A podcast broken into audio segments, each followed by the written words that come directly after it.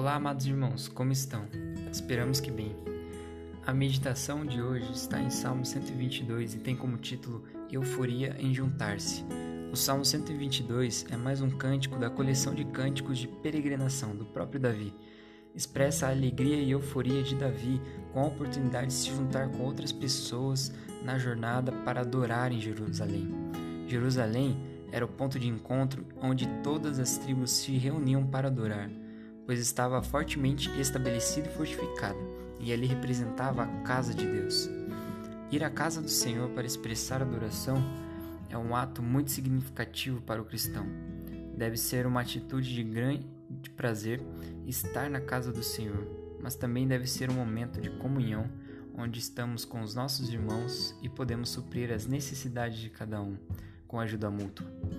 Neste tempo em que vivemos de pandemia, podemos entender a importância de estarmos no templo do Senhor. Como temos saudades de estarmos juntos com a casa cheia, abraçando os nossos irmãos. Mas enquanto não podemos em sua totalidade, que tal sermos igreja em tempo integral? Do versículo 6 ao 9, Davi convoca o povo a orar pela paz daqueles que amam a casa do Senhor, seus amigos e irmãos. Quanto à casa, Jerusalém, Davi se convoca a fazer o bem.